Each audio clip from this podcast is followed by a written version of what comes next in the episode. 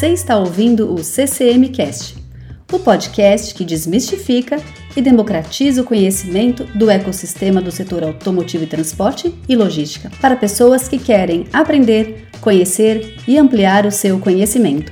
Esse podcast é produzido pela CCM. Acesse nosso site e conheça nossas soluções de nuvem e dados.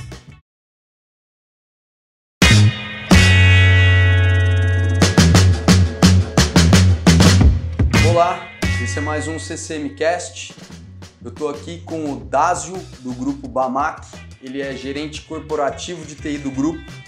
E a gente vai conversar sobre essa trajetória dele que se inicia desenvolvendo em PHP. Eu vou passar a palavra para ele, porque óbvio que ele sabe falar dele muito melhor do que eu vou saber. Dásio, seja muito bem-vindo. Sinta-se à vontade, queria que você contasse para a gente começar do começo um pouco da sua história, CPF, e um pouco da história da Bamac, CNPJ. Bacana. Antes de tudo, agradecer, estou honrado de estar aqui para estar tá falando um pouco sobre a minha carreira, falar um pouco sobre a Bamac. Obrigado pelo convite, é, acredito que vai ser muito legal esse bate-papo. Falando sobre o Dásio, é, minha carreira começou como desenvolvedor, muito mesmo antes de entrar na faculdade. Eu já gostava dessa ideia de estar fazendo desenvolvimento, talvez um pouco daquele clima de cinema, desenvolvedor fazendo muita coisa. É óbvio que eu quebrei a cara quando eu cheguei naquele momento corporativo, né? Desenvolvedor tem papel e responsabilidade. E eu comecei a desenvolver e depois eu vi como que era realmente o mundo corporativo e qual caminho eu gostaria de estar trilhando. Então, eu iniciei o processo de desenvolvimento, depois fui para a faculdade de banco de dados. Não comecei novo esse processo. Na área de tecnologia eu entrei um pouco tardio, eu comecei 22 anos, na verdade. Quebrei muita cabeça antes de conseguir entrar no meio. Mas desde quando eu entrei na área de tecnologia, eu fui galgando posições e fui entendendo aonde que eu queria chegar tendo experiências gratificantes. Eu fui programador, trabalhei na área de infraestrutura, é, trabalhei como analista de sistemas, implementando soluções, fui à posição de supervisor e hoje, graças a Deus, com bons resultados, eu atuo como gerente de tecnologia do Grupo Bamac. Um grupo que eu tenho o prazer de participar, de fazer parte dessa história há mais de 11 anos já.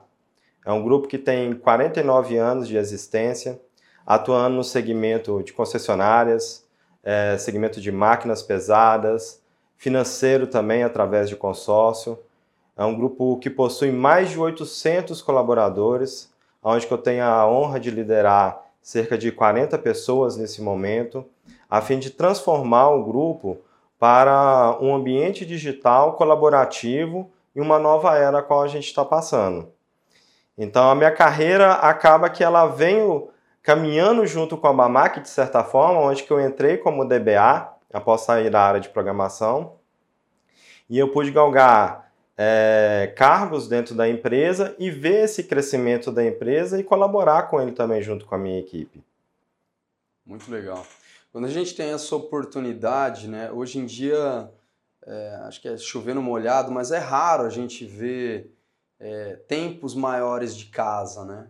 E eu, eu já vejo uma outra perspectiva, não dizendo que tem uma melhor nem pior, nada disso para quem está ouvindo a gente, mas é, eu acho muito interessante quando você tem a oportunidade de acompanhar uma empresa. Eu estou tendo essa oportunidade também, não estou com 11 anos, vou fazer 7 aqui, mas é uma oportunidade que você tem de, de acompanhar a trajetória da empresa por um período talvez um pouco mais longo, né? Porque você vê a sua mudança pessoal e a mudança pessoal da empresa, né? Quando são, né, obviamente, companhias que são transformadoras como essas que a gente tem o privilégio de, de trabalhar, né? Então, é muito interessante você ver o quanto que você, ao longo da sua jornada, vai descobrindo e desenvolvendo novas ferramentas e vai auxiliando a empresa no emprego dessas novas ferramentas e a empresa, por sua vez, né, uma companhia, né, na companhia de várias outras pessoas que, como você, estão fazendo essa jornada, crescendo o negócio. Né? Então, acho que a gente é, é o fermento do bolo mesmo, né? Não tem jeito. E quando a gente participa há mais tempo de um negócio, acho que isso fica talvez um pouco mais nítido, né? Então é bem, bem legal a sua trajetória aqui e até assim, de certa forma, é, acentuada e até acelerada, né? Porque você veio de um cargo bem técnico, né? De, de DBA, salvo engano, Oracle, né? No início. Não, SQL. SQL. Uhum. Porque você já trabalhava com PHP e MySQL, né? PHP e SQL Server, SQL, principalmente. E SQL Server. É, mas também com MySQL.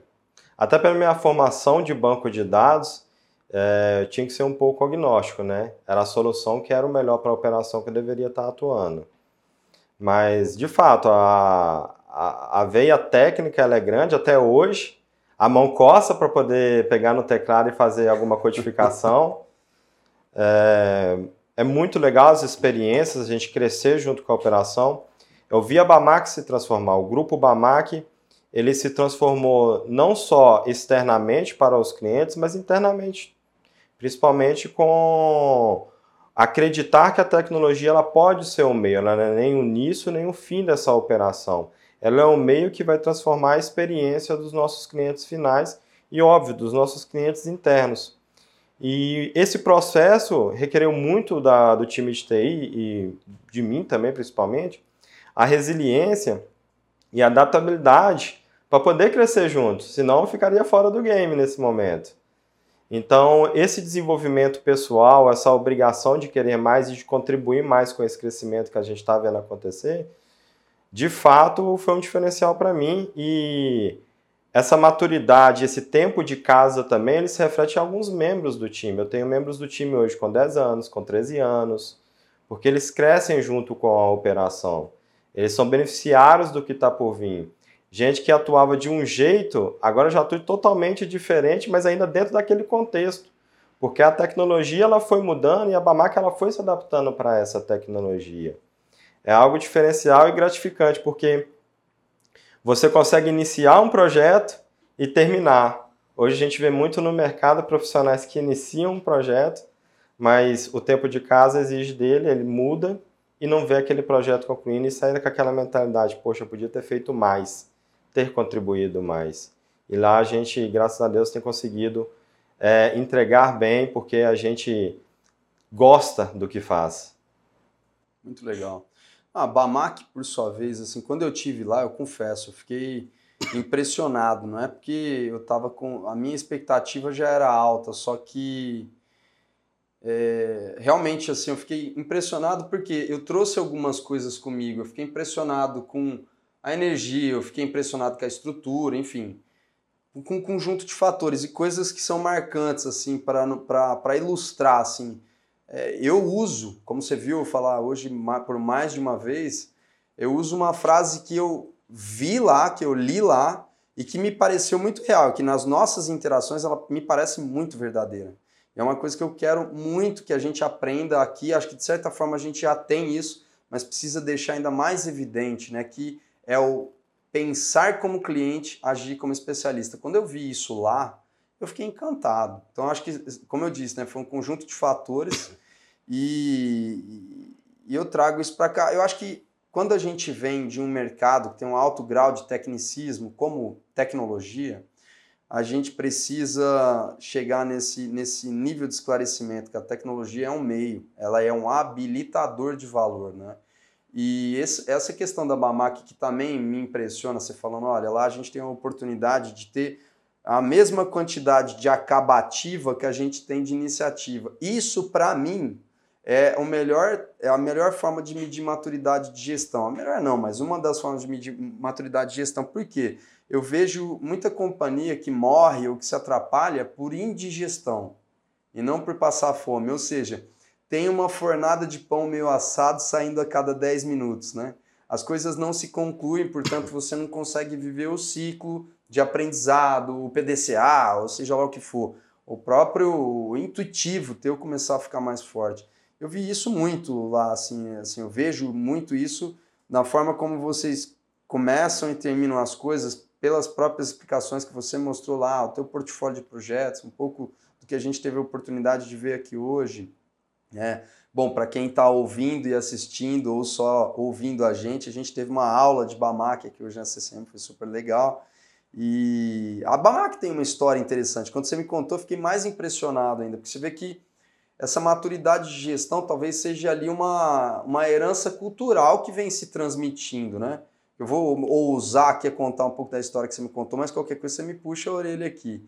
Que é a Bamac é do, é, assim, há longo tempo atrás, há muito tempo atrás, era o Banco Lavoura, que esse por sua vez deu origem ao Banco Real e ao Banco Bandeirantes. Esses, por sua vez, o Real foi adquirido pelo Enroll né, e Santander uhum. posteriormente, e, o Bama, e a Bandeirantes pelo Itaú. Itaú. E dali veio a Bandeirantes Máquinas e Equipamentos, que é a Bamac. Né?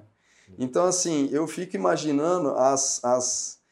Eu digo herança cultural porque eu fico imaginando o nível das conversas que já se tinha em família ali, né? E você vê que isso é claro em maturidade de gestão, pelo crescimento do grupo, pela robustez, pelo portfólio, pela qualidade dos profissionais. Então, é assim, é para nós é um privilégio atender a Bamac, como você disse no começo, né? é um privilégio estar aqui batendo um papo para vocês, para a gente a mesma altura, né? a recíproca verdadeira. Eu queria fazer um recorte aqui, Dazo, para a gente ir, ir fazendo uma linha do tempo aqui. É, vamos voltar lá para 2008 como é que era o Dário, programador PHP e SQL, e como é que você embarcou nessa, né? Assim, um pouco como você embarcou, você já contou, mas quais é, como é que era a tua rotina, quais eram os seus desafios naquela época, enfim, qual é a tua lembrança vívida? Conta pra gente um pouco como é que era. Ah, nessa época, realmente, desenvolvedor na veia, né? Aquele raiz, fone de ouvido e caneca de café sempre cheia não podia ficar vazia, né? Concentração total. Foi uma experiência muito gratificante porque é, eu tive a oportunidade de trabalhar com pessoas nessa época que não pensavam exclusivamente no código e pensavam no negócio também, em como a gente poderia atender melhor os nossos clientes. E aquilo chamou a minha atenção. É algo que eu particularmente gostava, a parte do empreendedorismo, do autoempreendedorismo, da parte de gestão, eu sempre gostei é, disso. E, e, construir e conceber essas soluções foi algo, muito legal. É, aos 23 anos, o, o, sócio da empresa a qual eu atuava, ele queria começar a transformar o nosso sistema, mas com uma cara de RP, não só uma gestão em si. E aí ele começou assim, vamos começar pelo módulo contábil. Eu não sabia nada de contabilidade, ele mais ou menos. Eu fui, comecei a entrar um pouco mais no mundo de contabilidade, começar a pesquisar sobre isso. E isso começou a despertar em mim, poxa, a vida não é só codar. É, tem essa parte de entender mais o negócio. Isso foi muito gratificante para mim, porque eu comecei a entender como é a gestão de um negócio. É óbvio que eu nunca deixei de, de programar nesse período, eu, eu meiava meu tempo, por assim dizer, talvez 80-20 ali para ajudar nessa parte, mas eu codificava como uma intenção a intenção de que o sistema fosse adequado para atender a demanda de gestão do cliente. Então eu desenvolvia com um foco, não era simplesmente codar. Chegou o requisito, vou desenvolver conforme está aqui no requisito, bola para frente. Não, eu queria saber depois se o cliente estava utilizando, se estava sendo benéfico com ele. Então eu ia nas áreas de suporte, eu ia perguntar como é que estava a utilização do sistema, se estava tendo muita dúvida, questionamento. Isso como desenvolvedor. Eu cheguei a assumir a coordenação do time de desenvolvimento e repassando o mesmo critério de avaliação para o time. A preocupação, eu estou desenvolvendo só por desenvolver ou estou criando algo de valor para o nosso cliente? E aí nisso virou um manta para mim, desde ah, o tempo de desenvolvimento. É, eu cobro muito do meu time em não ser simplesmente o desenvolvedor, né? É óbvio, tem o seu valor como desenvolvedor, mas atualmente no grupo Bamac, quando eu pergunto para alguém do meu time e, e o que, que ele faz, e ele me responde a profissão dele, a atuação dele na área de tecnologia, eu dou bomba na resposta dele. Tá errado. O comprometimento é diferente. Quem está no grupo Bamac, que está na área de tecnologia, ele na verdade ele está vendendo veículo, ele está fazendo assistência técnica, ele está vendendo consórcio, Ele está ajudando as pessoas a conquistar alguma coisa nesse processo. A atividade que ele está executando é um meio para aquilo. Então, quando ele tem algum problema, ele tem uma dificuldade, ele pode estar gerando o quê? Um desconforto para o cliente final. Ter essa visão é importante para mim. Que o meu time tenha essa visão. Porque quando um vendedor está com um problema para imprimir uma nota, não é o vendedor que está com problema para imprimir a nota. É o cliente que está com problema para poder receber uma nota fiscal ou até mesmo o seu produto porque ele ainda não saiu. Então essa visão começou lá na época de programador. Quando eu comecei a ter esse projeto na parte de gestão, e eu fui começar a entender como uma empresa pode administrar de forma inteligente é, o seu negócio, através dos dados, mas que isso depende, obviamente, de alguém desenvolvendo isso. Isso foi muito gratificante. Eu tive mentoria nessa época para me auxiliar nisso, em ter essa visão. Isso me chamou. Teve uma outra frase que, que também ilustra essa minha afirmação né, que eu fiz no começo, que eu fiquei muito impressionado lá, que quando eu cheguei lá, eu não me lembro literalmente qual foi a frase, mas você me falou um negócio, cara, que era assim, é, alguma coisa mais ou menos assim, que você virou para o seu time e falou assim, é, vai lá conhecer o cara ou o processo de negócio por trás desse ticket, não foi uma coisa mais ou menos assim? vai lá, senta com o cara, vê o que, que acontece ali, vê como é que acontece ali, que aí você vai conhecer né, a alma do ticket que está pingando ali ou do projeto que está se iniciando uma documentação. Quer dizer, vai lá conhecer o negócio para ver como é que é que você pode atender ele. Não teve também uma, uma frase nesse sentido? É, entender a dor do cliente, né? A, gente tem que tirar um pouco o tecniquez do, do lado entender o que está acontecendo. É óbvio que quando é um incidente, o foco é a resolução do problema, pronto, acabou. Mas como a gente está falando de projeto, de novos produtos, do relatório mais simples a um projeto mais complexo, nós temos que entender o porquê daquilo lá e contribuir com as pessoas, porque às vezes existe uma limitação e compreensão do que, que a tecnologia pode fazer para dar solução. Eu tenho um caso que eu uso de exemplo constantemente porque ele foi é, muito emblemático no exemplo. É, tinha um analista que tinha acabado de entrar na, na operação com a gente, na época eu era supervisor de sistemas, e chegou uma demanda da área de controladoria, preciso desenvolver um relatório X, preciso dessas informações. Aí vai lá, faz o levantamento de requisitos para a gente saber quais são os dados desse relatório, ok? Ok. Ele foi lá, fez o levantamento dos requisitos, aí quando ele voltou, é isso aqui que é para a gente desenvolver. Eu perguntei simplesmente, tá, por quê? Por que, que a gente vai desenvolver isso? Por que, que eu vou gastar as suas horas de desenvolvimento desse relatório? O que isso vai agregar para a nossa operação? Não sei. Você tem certeza que é isso que o usuário precisa? Não. Volta lá. Quando ele voltou, ele chegou assim, Dazio, você não acredita. Não é esse relatório que a pessoa precisa. Aí eu, por quê? Porque ela queria esse relatório para extrair uma outra informação do sistema, cruzar isso e aí obter o dado dela. E aí eu falei, mas eu consigo desenvolver isso para você? E a pessoa virou e falou, mas isso vai me economizar mais de hora por semana para eu poder fazer isso. Você consegue mesmo? E aí a pessoa começa a entender a dor do usuário e começa a ter o quê? Gratificação por estar fazendo aquilo. Eu contribuí eu reduzi horas de trabalho, eu entreguei algo de valor para a operação daquela pessoa, que era algo chato, algo incerto que ela estava fazendo. Então, entender a dor do usuário, independente da área que nós estamos dentro da TI. O time de infraestrutura tem muito a, a, aquela pegada, tipo assim, não, eu lido com o servidor, no máximo ali nível 1 para poder ajudar a pessoa. Ponto. Também tem que entender a dor. O que está acontecendo com aquele momento? parar muito com o que a gente vê na área de TI, na minha máquina funciona. Então, é realmente colaborar para que a operação e o cliente final ele tenha esse resultado de qualidade. Muito legal.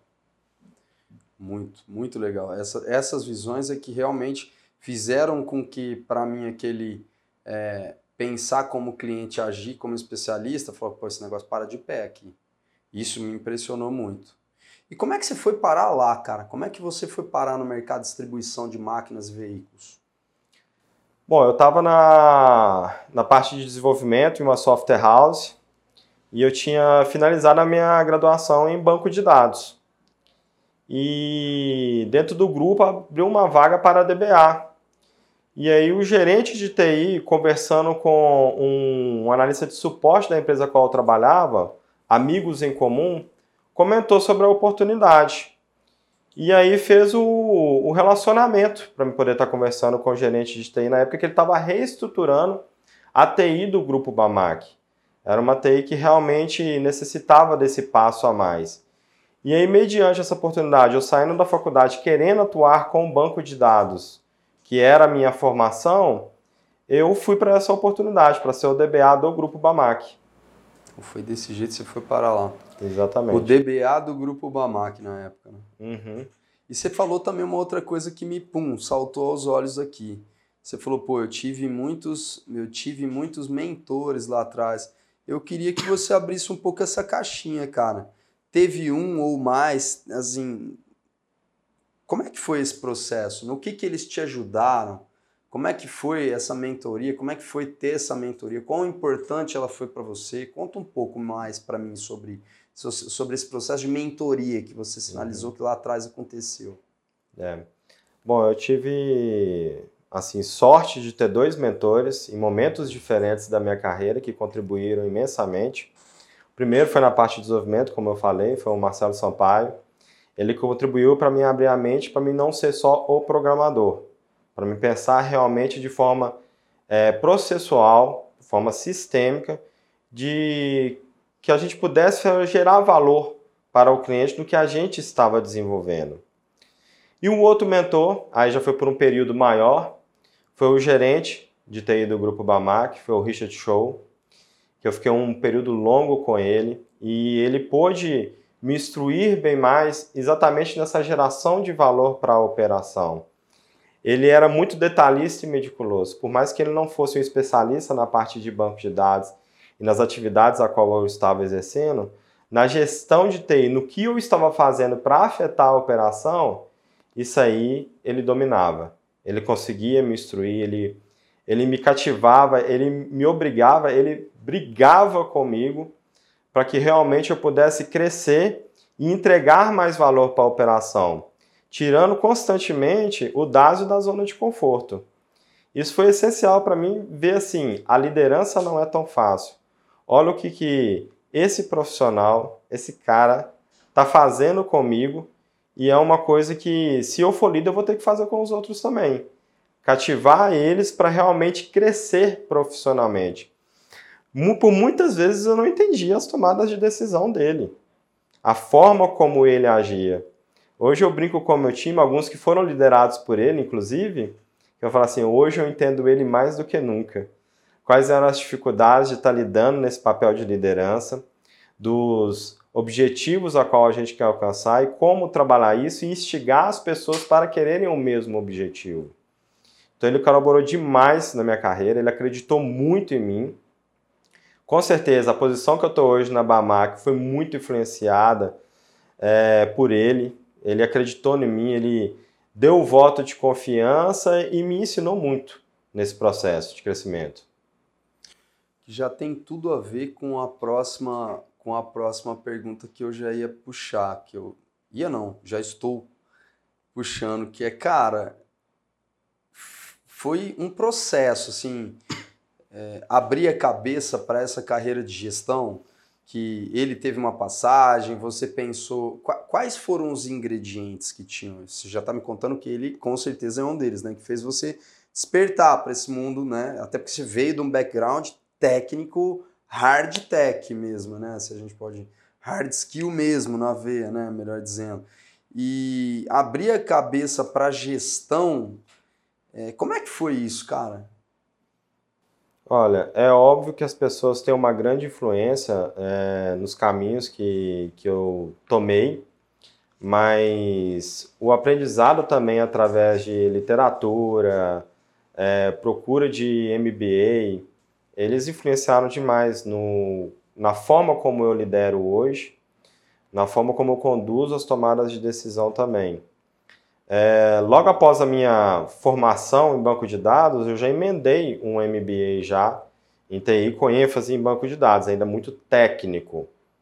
Aí depois de um período longo, até instruído pelo, pelo Richard, eu fui fazer um MBA em gestão de TI. Aí eu acrescentei uma pegada de negócios também. Eu pude fazer logo em seguida gestão de negócio. E aí foi business plan, foi entender como que a área de negócios funciona na parte estratégica, gestão de indicadores. E eu falei, poxa, isso por analogia pode estar dentro da TI.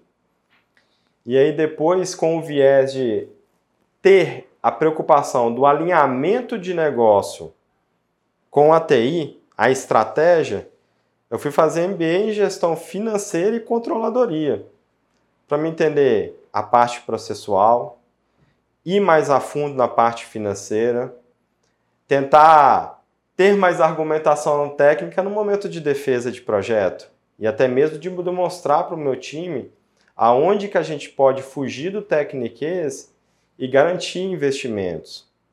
Na parte de literatura, desde lá da época de desenvolvimento, quando eu comecei a assumir a liderança, teve um momento de tipo assim, das o técnico, rigidão, tem que fazer acontecer, tem que obrigar todo mundo a trabalhar.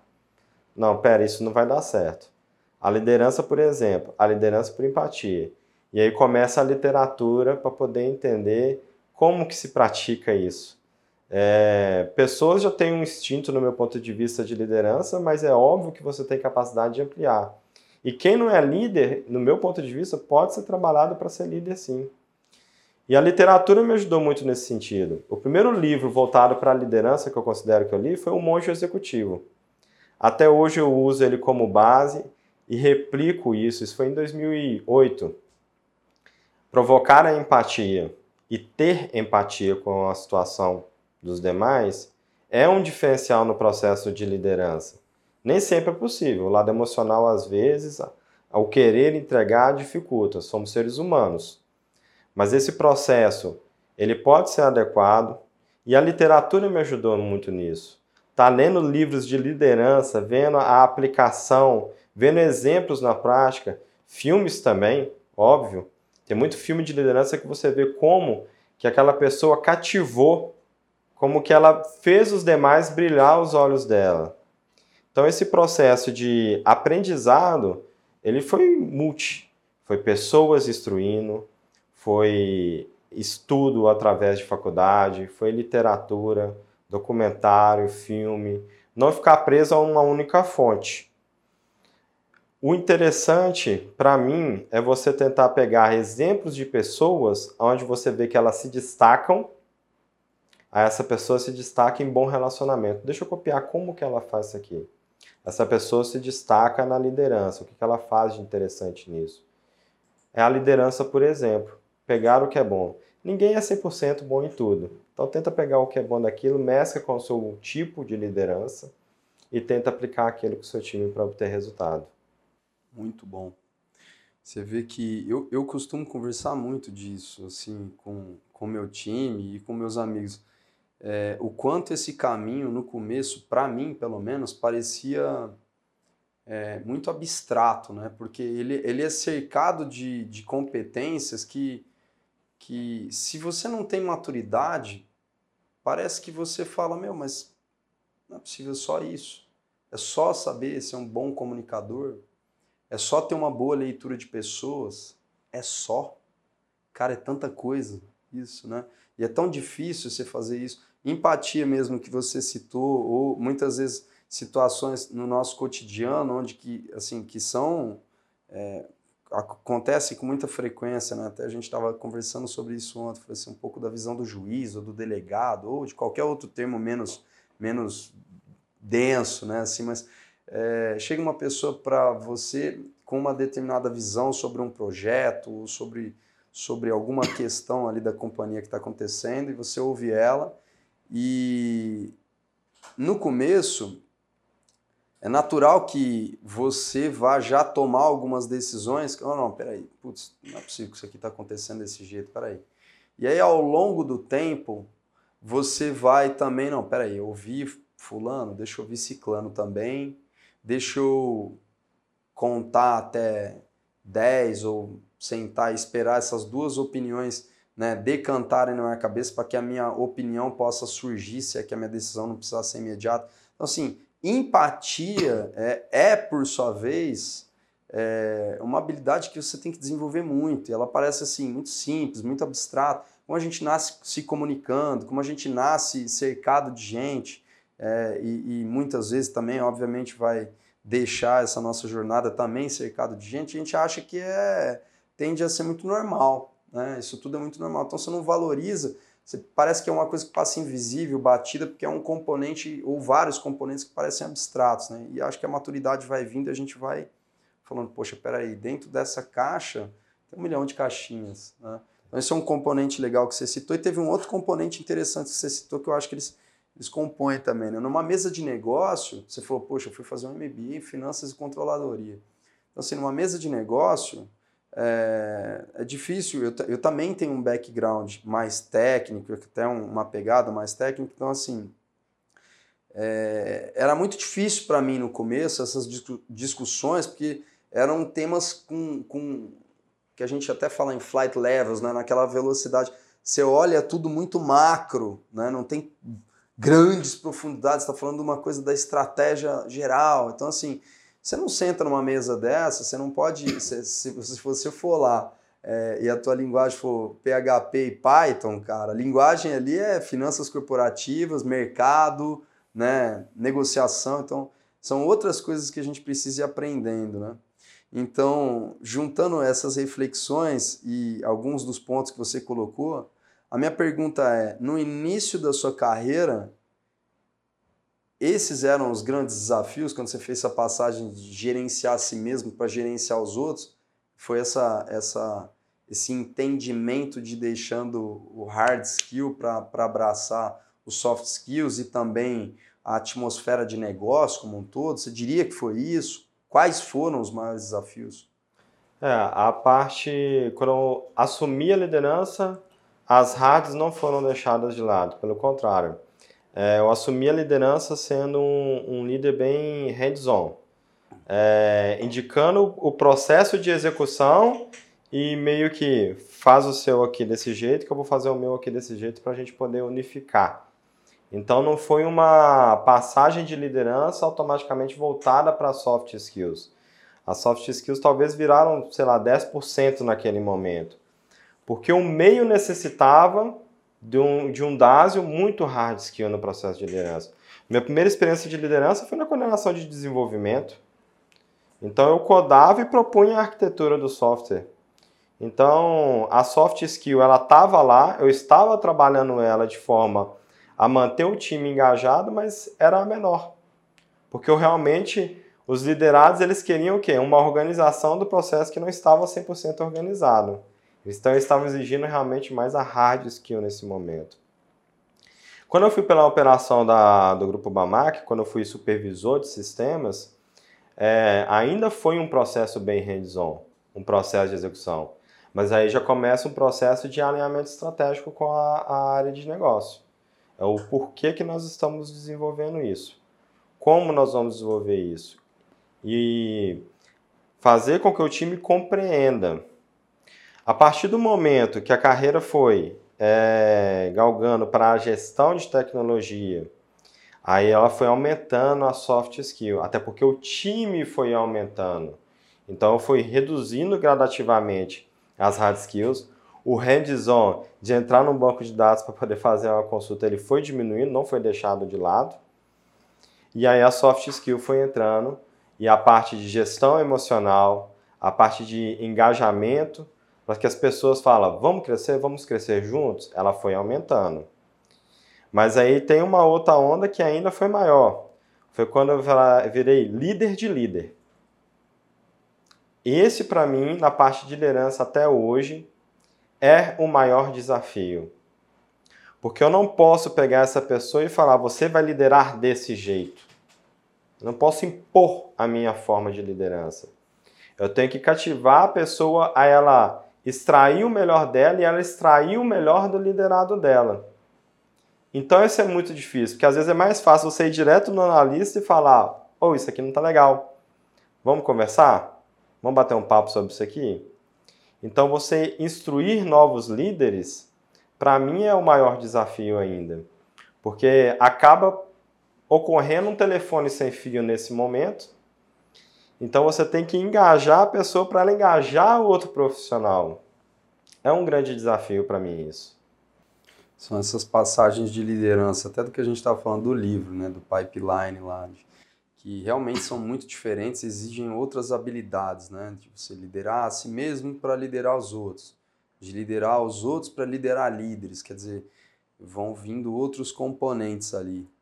E é óbvio que ao longo dessa jornada, eu imagino que em algum momento, um lampejo, uma reflexão, você sentiu ou parou para perceber o quanto você tinha crescido como gestor se sim, como é que foi isso? Sim, já tive esses insights já. É, foi muito até nessas reflexões. Ah, agora eu entendo por que, que o Richard fazia desse jeito. Por que, que ele tomava essas decisões dessa forma.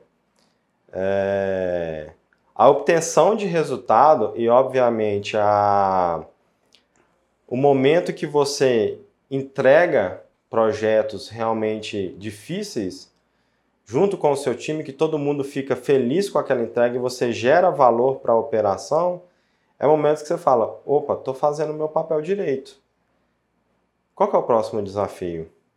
Aonde que eu posso crescer mais? Aonde que eu posso melhorar? Então, esse momento, esse processo de reflexão, eventualmente me ocorre. Como eu estava comentando, o monge executivo eu li ele cinco vezes. Em momento oportuno, eu virava e falava assim: a minha liderança está desviando muito desse processo de empatia. Eu preciso ler aqui e ver os exemplos que foram dados e como eu posso voltar a esse eixo que eu acho ser o eixo ideal. É óbvio que, além de falar assim, poxa, cresci como líder, cresci como gestor, tem aqueles momentos também que você quer ficar no canto em posição fetal, falando: o que, que eu estou fazendo de errado? Alguém me ajuda, pelo amor de Deus. Foi o que eu brinquei mais cedo. Quando você foi lá nos visitar, no bate-papo, deu vontade de abraçar e começar a chorar mutuamente pelos desafios. Os dois, né? Exatamente. acho que a gente pediu licença para todo mundo, né? Pediu licença, peraí que a gente vai abraçar e chorar um pouco aqui. e acaba muitas vezes que a gente menospreza a nossa capacidade e a síndrome de impostor toma conta. Isso é fato. E aí a necessidade de refletir sobre o que está sendo feito ela é constante. E às vezes é, a esposa ajuda muito nesse momento. Não, peraí, você está fazendo certo, você está fazendo o que pode, você está indo além. E até mesmo os liderados, o carinho que recebe de volta também, é, constantemente o, os líderes que estão comigo falam, chefe, estamos junto. Se é para ser assim, vai ser assim, a gente vai fazer acontecer. A gente vai fazer acontecer, por mais difícil que é, o que você está escolhendo, a pressão que você está sofrendo é a nossa pressão também. A gente vai fazer isso acontecer. Então, esse é o momento que eu falo assim, poxa, aqueles, aquela aprendizado de provocar empatia, de demonstrar que a gente está ali não só por ser tech, tech que é para gerar valor para a operação, fala, alcancei. Você vê um liderado vindo espontaneamente falar para você, estou vendo a dificuldade que a gente está tendo, se tiver alguma coisa que é da sua responsabilidade, mas que eu posso executar, colaborar para você devido ao momento, conta comigo. Não importa o horário que seja. E a liderança, por exemplo, eu acho que colabora muito com isso. Quando ocorre alguma situação de incidente, ou seja, de projeto, que vai virar a madrugada, eu não costumo deixar o time sozinho, eu acompanho também. Por mais que eu vou ficar lá, entre aspas, de braço cruzado, acompanhando a operação, com aquela vontade de colocar a mão no teclado e ajudar também, mas é aquele momento, não, não é para mim mais isso, eu tenho que deixar realmente o especialista cuidar disso. Então, esses momentos realmente de feedback que você recebe da liderança são momentos, por exemplo, que você fala: estou crescendo como gestor, estou caminhando para um próximo desafio. Estou ajudando alguém a crescer também como líder e criar empatia, não só com seus liderados, mas com o seu líder também. Muito legal. Muito legal mesmo. E teve esse, esse momento, né, que a gente sentou e cara, a gente começou ambos, né? Nós estamos ainda em meio a todo esse cenário que difícil sobre liderança, né? Porque eu, eu até eu ouvi uma frase uma vez que eu mexeu muito comigo, falou: "Olha, liderança é um contrato que ninguém te conta que você vai ter que assinar. E nele está escrito que você tem que ter energia mesmo no dia que você não tem. E nele está escrito que, que muitas vezes você vai ter que é, tentar estar tá bem pelas pessoas que você lidera, né? Óbvio que é importante que a gente também é, seja transparente. Acho que quando a gente mostra, tem a coragem de mostrar a nossa vulnerabilidade, isso para mim é um sinal de maturidade, né? É um ponto onde você efetivamente consegue mostrar a tua essência, porque é lá que ela mora, na tua vulnerabilidade. Mas é um contrato que quase que escreve, olha, cara, você está disposto a vencer uma série de coisas que talvez você vem carregando na tua vida, seja pelos motivos que forem, e, e além porque você precisa disso para ajudar outras pessoas. Então, isso é muito, isso, isso por si só já é uma grande energia que demanda da gente. E quando a gente fala de empresas que estão como as nossas, num, num é, num crescimento acelerado, quer dizer, isso aqui é, vai ao quadrado, né? Então, foi muito legal mesmo essa conversa. Eu queria te perguntar sobre desafios, cara. Se teve algum, em algum momento, acho que dos vários que você já viveu, teve um que você falou assim, cara, eu vou parar. Isso aqui não é para mim, ou sei lá, vou mudar. Teve algum que mexeu com você nessa magnitude? Olha, projetos que você repensa se você escolheu a sua a carreira correta constantemente acontecem, né? Ainda mais no mundo de tecnologia, onde que a mudança é, é rotina. A única coisa que você tem certeza é da incerteza no mundo de tecnologia. É difícil a gente virar e falar assim, não, ano que vem vai ser relax, nós vamos trabalhar assim, assim, assado. Aí beleza, aí sai um chat GPT que a gente tem que trabalhar tal coisa. Aí antes sai o, mundo, o metaverso, que a gente tem que pensar em como vai estar dando metaverso. E outros desafios que são os operacionais do dia a dia. O desafio que eu brinco com todo mundo, que todo gerente de TI tem, deveria ter medo, é migração de ERP. Você mexe com o core business da operação. Se no dia seguinte após a operação é, a implantação, a migração não emitir nota, meu Deus, é o, é o mundo em cima de você. Não é o mundo em cima do analista, do implantador. Não, é em cima do gerente de TI, ele é responsável pelo projeto. Normalmente nas operações é o gerente de TI que coordena esse tipo de projeto. Em algumas ocasiões existe um gerente de projeto para essa operação e a TI ela só é meio para aquilo. E aí mesmo assim o gerente de TI ele é convocado para falar por que, que não está funcionando já que é algo de tecnologia.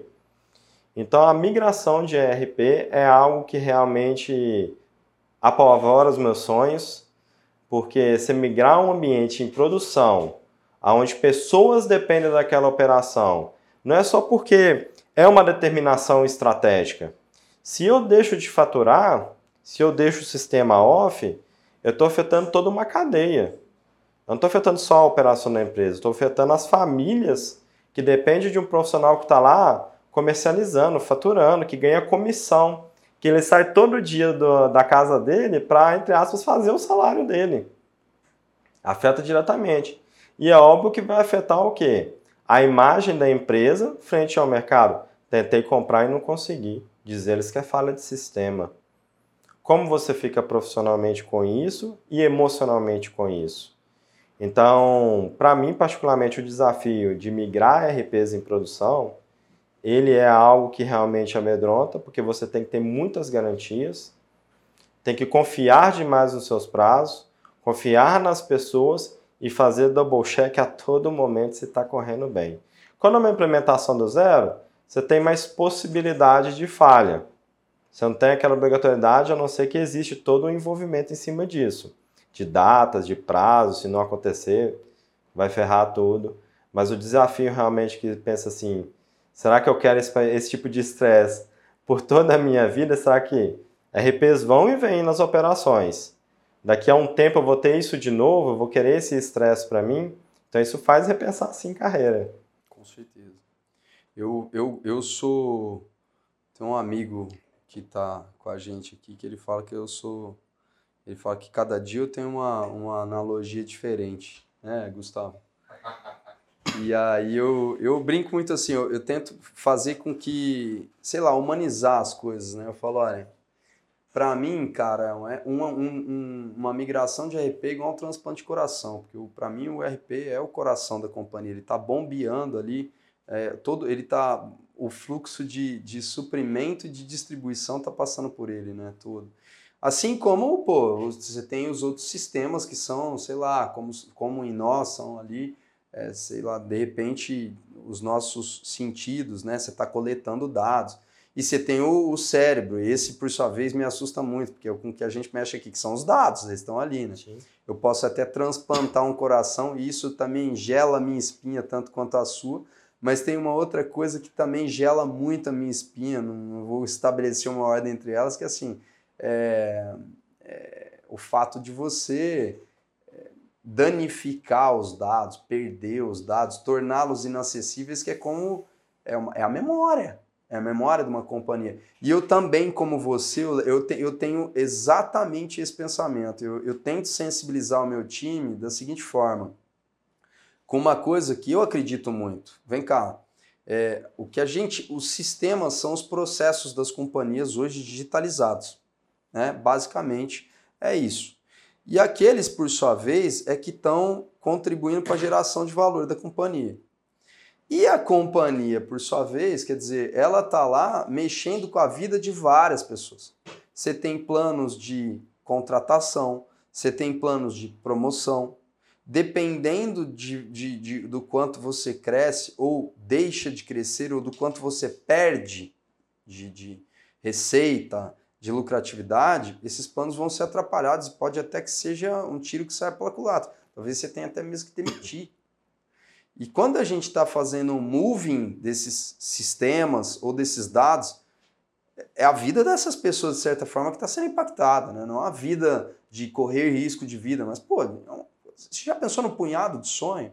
Quando a gente tem uma promoção, quando a gente está na iminência de ter uma promoção, ser contratado por uma companhia, cara, é um punhado de sonho que a gente tem. Então, assim, a gente não está migrando aqui, a gente não está fazendo gestão de TI.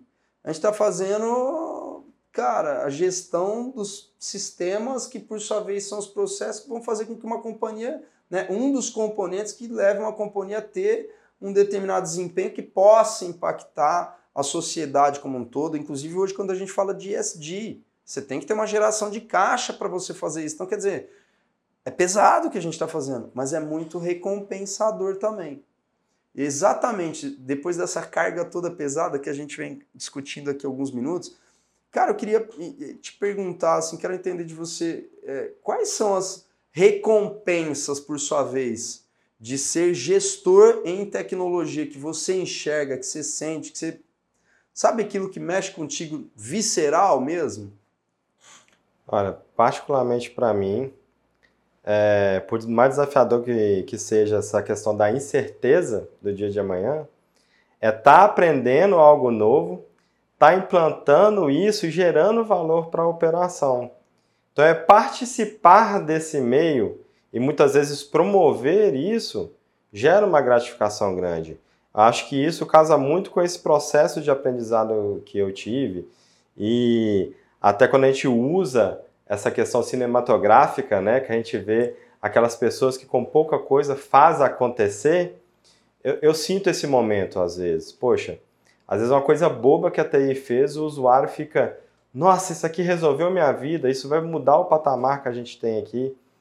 Então isso é gratificante, ver esse, esse comprometimento do time em querer fazer acontecer, em, em ver a tecnologia nova chegar e a gente ser aderente a ela, e mudar o patamar da operação.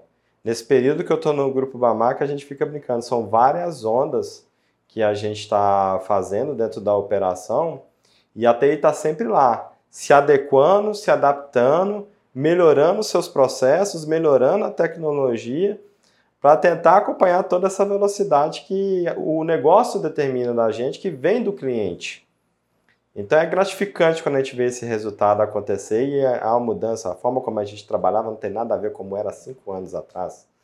E a gente mudou, a gente adaptou, a gente está entregando valor. Quando vem pessoas de fora e eu tô lá assim, nossa, nós temos que melhorar, tem muita coisa para fazer, não sei o que, chega alguém de fora, nossa, vocês são diferenciados aqui, hein? Aí dá aquele estalo assim, diferenciado aonde? O que a gente está fazendo de certo?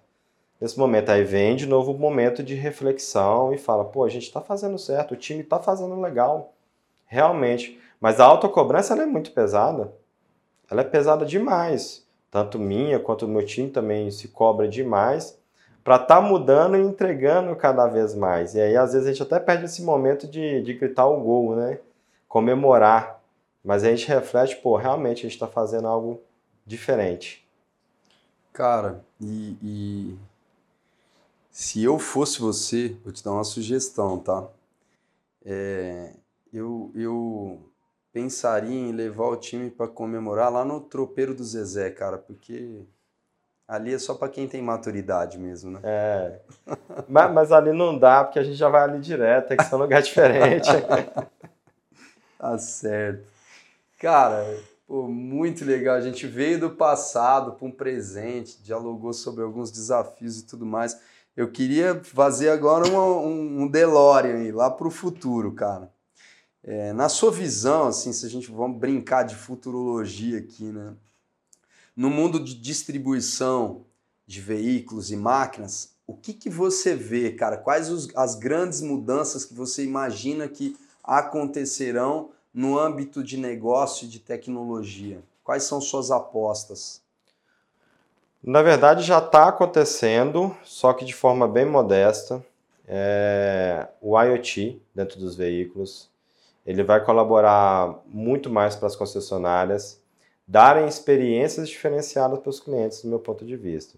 E aí vai caber realmente cada concessionária, óbvio que as montadoras têm influência sobre isso, em colaborar para que esses dados e essa leitura dos veículos ela venha de uma forma mais natural para que a área de negócio possa utilizar isso em benefício do cliente, obviamente. O negócio ele vai ter o reflexo disso. Ah, vai ter aumento de faturamento e tal. Sim, isso é consequência. Se focar no faturamento, não vai vir faturamento. Focar na experiência.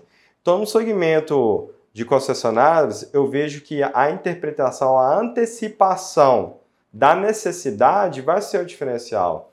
Hoje o segmento ele é ainda muito reativo. Ele espera o cliente chegar até ele para que ocorra uma operação de satisfação. E isso vai desde o processo de venda, obviamente, ao processo de pós. E isso está mudando. Esses carros inteligentes, o que está chegando hoje de tecnologia embarcada nos carros, está permitindo que a gente coloque o machine learning em cima desses lados, que a gente trabalhe a predição dessa informação e aí consiga antecipar. Ó, oh, senhor Cauê, tá chegando a hora da revisão, ok. Senhor Cauê, estou notando que seu veículo está passando por algum problema. No segmento de pesados, o que a gente tem investido muito é realmente nesse processo de entender a performance do equipamento e gerar disponibilidade para a operação. E isso cada vez mais vai estar implícito.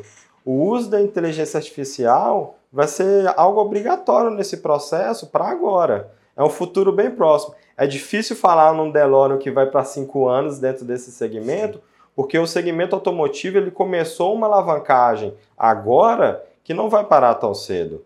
E o uso dessas tecnologias vai exigir realmente essa resiliência para a gente poder adaptar e entregar a melhor experiência pra, para o cliente. Essa, por sua vez, é cabe um assim um, não é um podcast é um conjunto de podcasts é uma marca de podcast. Tá aí a ideia né? Só para se falar de, de experiência né? Porque é óbvio que a gente é o ser humano é dinâmico então a gente vem mudando no decorrer dos anos né? A gente estava no nosso almoço hoje a gente falou que a nossa geração viu a evolução do hardware né? Das tecnologias físicas né então você imagina, hoje a gente vê não só da do hardware, mas também de, da biológica, de um sequenciamento de genoma, como das digitais, da gente ter hoje uma IA generativa e enfim. e uma infinidade de outras coisas acontecendo ao mesmo tempo, né? E o mais maluco ainda, né? É, é os pontos de intersecção entre essas coisas que, por sua vez, criam outras completamente novas, né? É, cara, você, um recado do Dásio, para os profissionais que trabalham nesse setor em tecnologia, na distribuição automotiva de máquinas comerciais leves, passeio, máquinas, ônibus, seja lá o que for, motos. É, qual é a sua recomendação sobre formação, sobre leituras, o que, que eles têm que se atentar, uma rápida pílula para que eles possam, é, enfim, beber dessa água sua que ajudou a se desenvolver nesse sentido? Bom, primeiro de tudo, eu passo para quem está começando na carreira, não se limite à faculdade. Se você se limitar ao que a faculdade está instruindo para você, você vai ser também um profissional limitado. A procura de conhecimento da nossa área é constante, essa mutação nos obriga a estar tá procurando esse conhecimento. Então, vá para a internet. Na, na época que eu comecei, não existia tanto conteúdo igual tem hoje na internet. Hoje, com poucos vídeos, você consegue ter um pouco mais de instrução e ser um melhor profissional. Não é achar também que com um curso de 8 horas você vai ser o profissional. O estudo e avaliação é constante. Então, não se limitar na faculdade é o primeiro passo. Procurar informações, ter alguém de exemplo é ideal. Dentro desse segmento, é, existe uma falta de profissionais realmente ligados a um negócio, para transformar o quê? O alinhamento estratégico do negócio com a TI. Então, profissionais que compreendam mais o negócio é interessante. Então, guarda um pouquinho desse estudo também para entender sobre negócios. É interessante. Vai ler um livro sobre negócios, vai ver um documentário sobre negócio, de como ocorreu momentos de pivotar uma operação. A gente estava comentando ontem sobre o Fome de Poder, o filme que está na Netflix, né?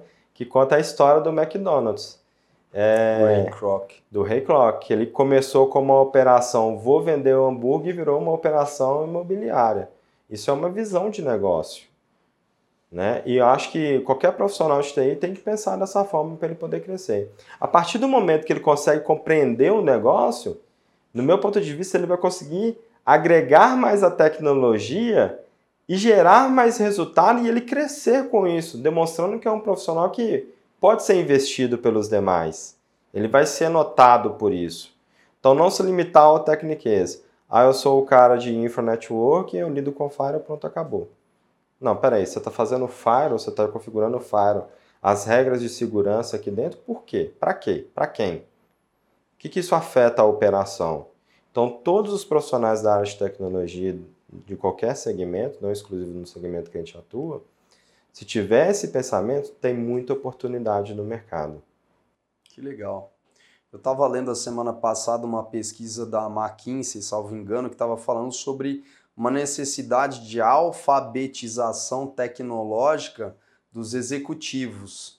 E eu concordo muito com a sua visão, que o inverso é verdadeiro também para o profissional de TI uma alfabetização de negócio para os profissionais de tecnologia. O dia que a gente tivesse esses, dois caras devidamente alfabetizados, eles estão nesse movimento, eu acho que a gente vai ver mudanças ainda mais drásticas no ambiente empresarial, né?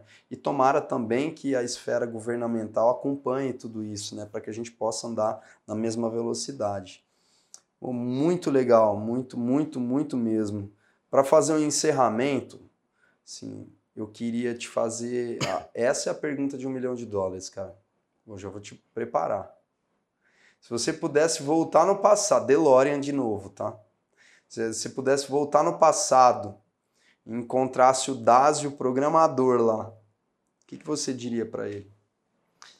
Aí eu acho que tem dois pontos de vista. Se a gente olha para a posição fetal eventual que acontece, é continua como programador, não sai dessa linha. vai, programa, foca aí. Cresce nessa área, mas não vai para liderança, não vai para gestão, continua programando.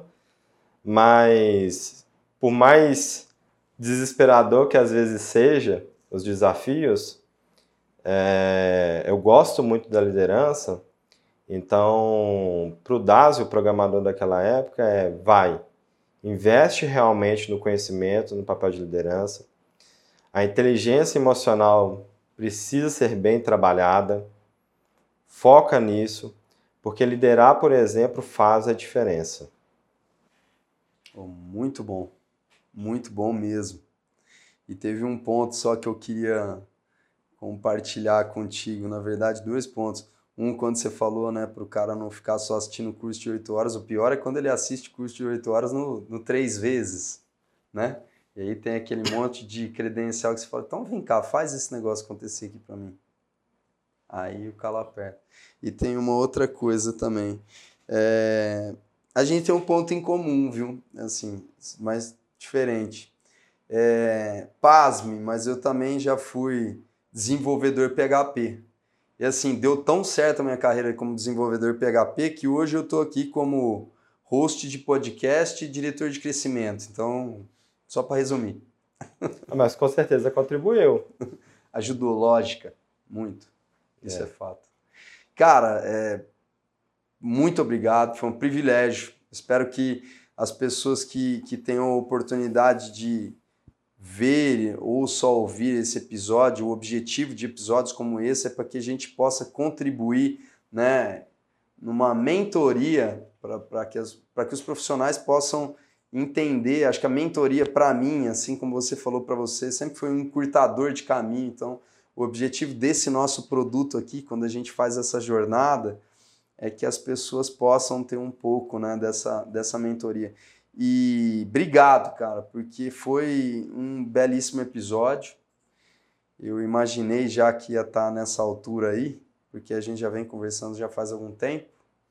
E te agradeço imensamente. Você começou falando que foi uma honra e um privilégio seu, e eu vou finalizar dizendo que foi uma honra e um privilégio meu poder te ouvir, escutar essa quantidade de histórias e de, de, de coisas super interessantes que vão contribuir para mim vão contribuir com toda certeza para os nossos assinantes e para o mercado. E eu posso dizer que é um privilégio, uma honra, em nome da CCM, iniciar pelo CPF, porque essa é a ordem correta de contar contigo e de ter essa, essa responsabilidade, significa atender um grupo pujante como a BAMAC. Muito obrigado.